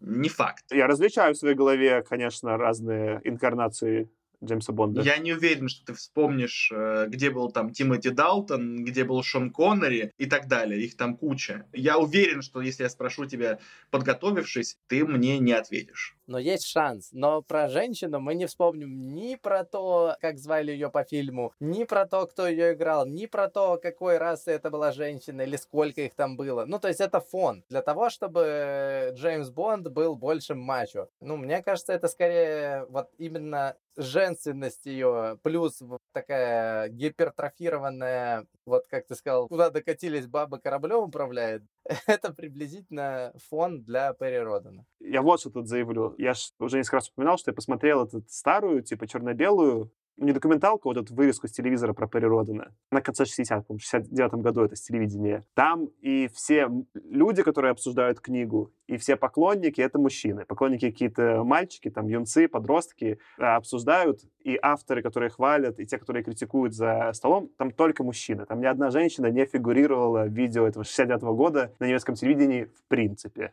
такой исторический контекст. Ну, Мне кажется, там даже книгу, в которой есть нормальные женские персонажи, обсуждали бы, скорее всего, только там мужики. Понятно, да. Отвечая на вопрос, как бы, что было бы, если бы Тора была антиктоидом, ну, блин, что было бы? Ну, вся вот эта неявная заявленная сексуальность отношений между Переродом и Торой просто заиграла бы немножко странноватыми красками, да вот и все. Мне кажется, можно даже далеко в прошлое не ходить за примером, не знаю, сходить на ютубе и загуглите подкаст про научную фантастику, выберите 10 разных подкастов и посчитайте количество женщин там и количество мужчин. Так что, мне кажется, зря мы батон крошим на 60-е, ну это просто, возможно, до сих пор какой-то перекос есть.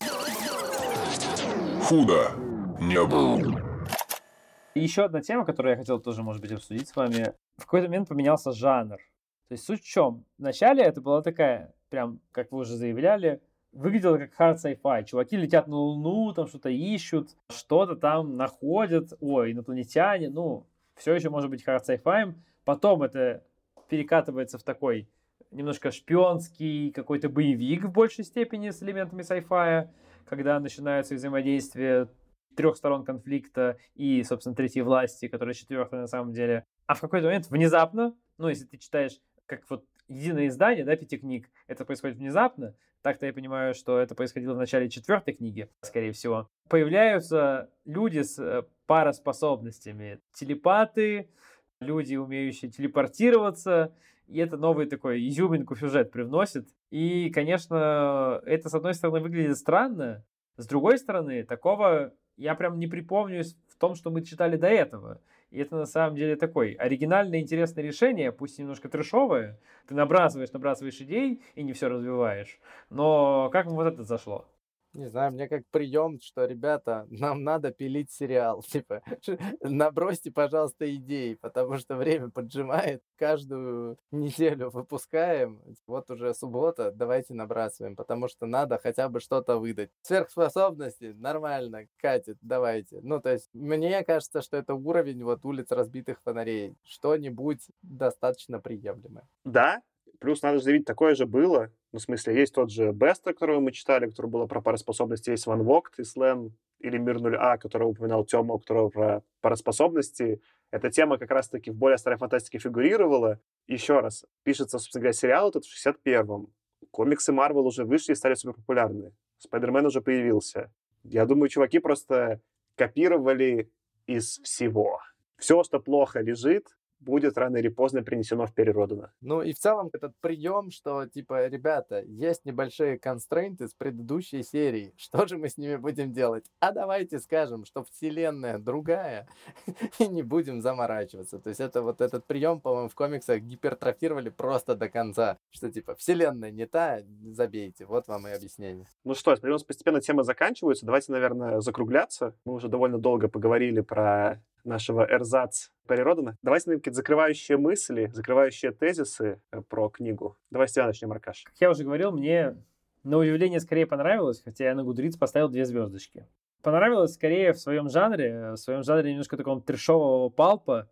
Ты не ждешь многого, немного получаешь. Такая псевдолитературная жвачка. Как псевдолитературная жвачка, это прям отлично работает, оно было прикольно. Я не заскучал сильно, пока читал, оно немножко было длинновато, но как я задумался, вот как книжку, да, потому что она еще в формате книжки, в таком формате у меня есть что почитать. Но если была бы аудиокнига, записанная заранее, которую, может, вот поставил себе, да, и слушаешь, что, ой, ты что-то минуту делал, был чем-то занят, продолбал, что-то минуту рассказывали, да ладно, даже проматывать назад не будешь, потому что там повествование такое, что э, ничего страшного ты не пропустил. Я бы, может быть, даже послушал, что дальше происходит, и, может быть, даже попробовал послушать до конца первого цикла. К сожалению, аудиокниги нет, бумажную или электронную я читать, наверное, не буду, потому что это все-таки требует гораздо больше вовлеченности, и время отнимает больше, но вот в таком формате, который не требует такой вовлеченности, я бы, может быть, даже продолжил читать этот э, странненький сериал. Я продолжу, давай, потому что я, наверное, разовью эту мысль.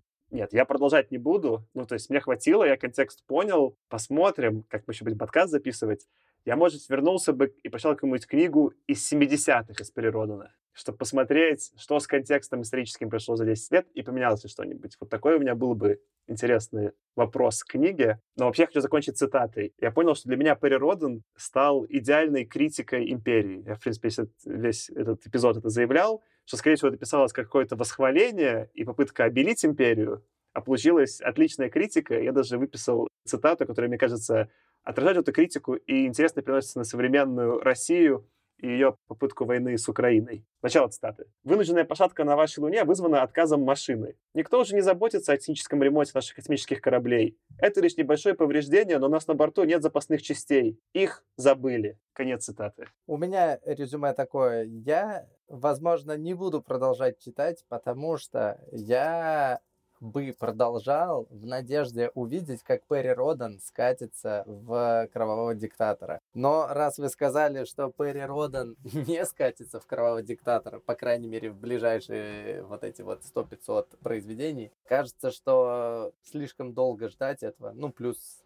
главный спойлер, потому что меня заботило исключительно это. Мне казалось, что мне сейчас покажут, как благими намерениями выслана дорога вот в ядерную войну. Но, судя по всему, благими намерениями выслана дорога к третьей власти. Так что я пас. Продолжая логику спектра, я не только пас, но еще и не рекомендую никому читать эту книгу. Не потому, что она там какая-то невероятно плохая, а потому, что в мире конкуренции нужно выбирать книги получше. Книга про Перри Родена, а уж тем более 3000 книг про Перри Родена, ничего не добавит, мне кажется, вам для того, чтобы лучше разбираться в фантастике или лучше провести время. Мне кажется, что есть гораздо больше других книг, которым стоит уделить внимание, а поскольку их на самом деле очень много, и мы нашим подкастом это почти каждую неделю подтверждаем, что книг очень много, их нужно успевать читать. Эту серию вполне можно скипнуть. Ничего нового, как мне кажется, она вам не принесет. Но если вы комплишенист, если вы человек, который очень любит изучать декады, которые мы читаем до самого конца, и докапываться до глубин, то, наверное, можно. Но в противном случае я бы сказал, что не нужно. Идите дальше. Это звучит забавно, учитывая, что эта книга попала к нам в список, потому что нам порекомендовал ее наш слушатель. За что слушателю спасибо. Вот мы ее прочитали и обсудили. Это доказывает, что мы самый непредвзятый и объективный подкаст в мире, потому что 50 на 50. Кому-то понравилось, кому-то нет, но мы честно сообщаем вам наше мнение. А еще, если что-то хотите тоже набросить нам на обсуждение, мы не обещаем, но вполне возможно, что и возьмем, как вот эту историю про Перри. Так что пишите, предлагайте, нам очень интересно, что интересно вам. У нас есть телеграм-канал, вы можете на него подписаться. Там мы публикуем новости про эпизоды, еще там есть обсуждения, можете пообщаться с нами или с другими слушателями подкаста. Еще будем вам благодарны, если нам оставите отзыв на Apple подкастах. Это поможет, чтобы нас слушало больше людей. Спасибо, что слушаете. С вами сегодня был я, Саша. Аркаша. Леша. И Артем. Всем покедова. Пока. Пока.